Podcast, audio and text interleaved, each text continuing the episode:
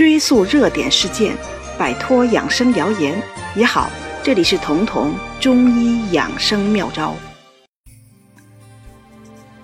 做错了事儿，想推倒重来，没实现目标，很自责。这个时候，人往往会郁闷，会很后悔。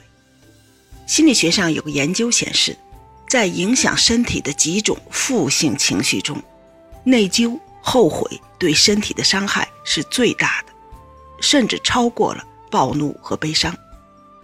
我们暴怒的时候可以发脾气，悲伤的时候可以哭鼻子，好歹这些情绪能抒发出去。但是内疚、后悔，人的情绪是憋闷的，是郁闷的。这种不能外放的情绪会直接影响身体的内分泌，而内分泌的失调会影响身体的方方面面，不论是男是女。而现代人很多健康问题，除了不良的生活习惯，更多的就是来自于情绪，是从气上得的。比如我们熟悉的女性的月经不调，再比如大家都觉得非补药不可的男性的性功能障碍，这些疾病很可能是你长期后悔自责的结果，因为这种负性情绪长久发展会导致中医说的肝郁。在女性，肝郁气滞会导致月经失调；在男性，肝郁就可能导致阳痿。统计显示，临床上男性性功能低下或者性功能障碍的患者中，有三分之一就是因为肝郁，而不是肾虚。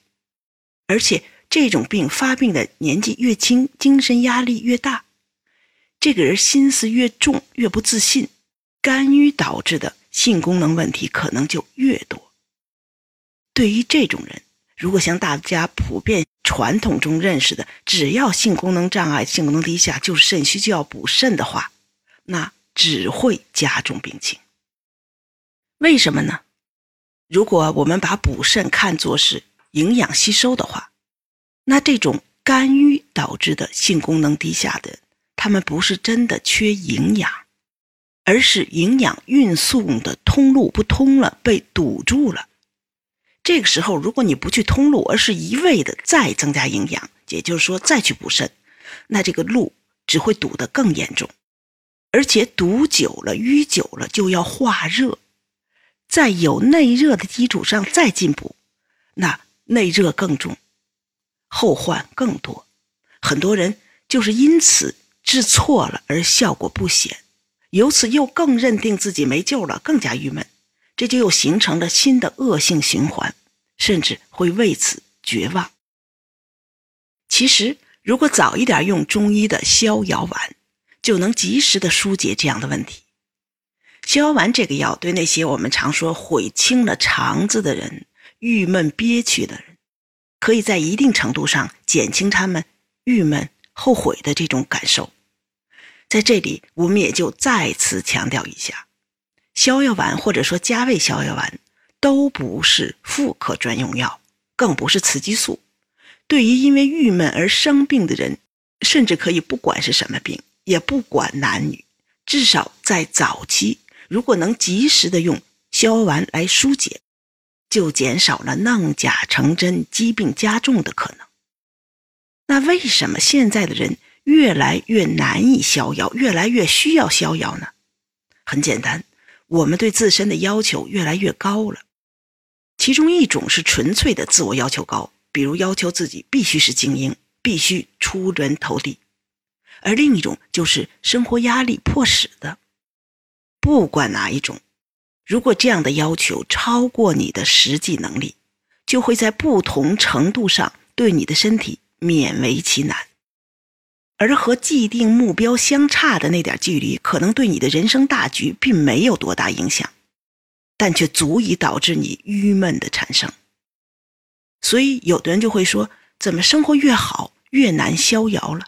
原因就在这儿，因为生活好了，人各方面的要求和标准也就高了，而且各种标准会不断出现，每个标准又意味着一种压力，有太多的标准和要求。人就会压力重重。很多人不是直接被这些压力压垮的，而是先被压得郁闷了。郁闷、后悔这种情绪就像一把软刀子，它会不断的伤害你的身体，直到疾病缠身。从这个意义上说，逍遥丸或者是加味逍遥丸是现在人离不开的一个后悔药，也是很多疾病的预防用药。那么什么时候就适合用逍遥丸了呢？很简单，当你遇到生活工作不顺利、郁闷了，而且这种情绪久久不能释怀，由此还引起了胸闷、两肋胀、喜欢长出气，甚至还觉得嗓子那永远有个东西堵着，但是真吃饭喝水又没有任何障碍，或者因为情绪低导致的没有食欲。就算勉强吃下去，胃里也是堵得慌。如果这些症状出现，吃上两三天逍遥丸，这么做就等于是在你内分泌就要失衡的瞬间，通过药物的辅助对身体进行调整，使内分泌又恢复平衡，由此就可以防止郁闷引出的更多后患了。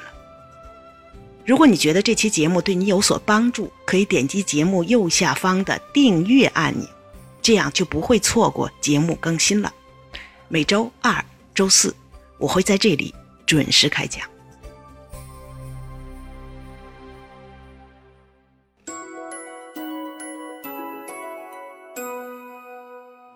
本节目由健康新同学、博吉新媒联合出品，喜马拉雅独家播放。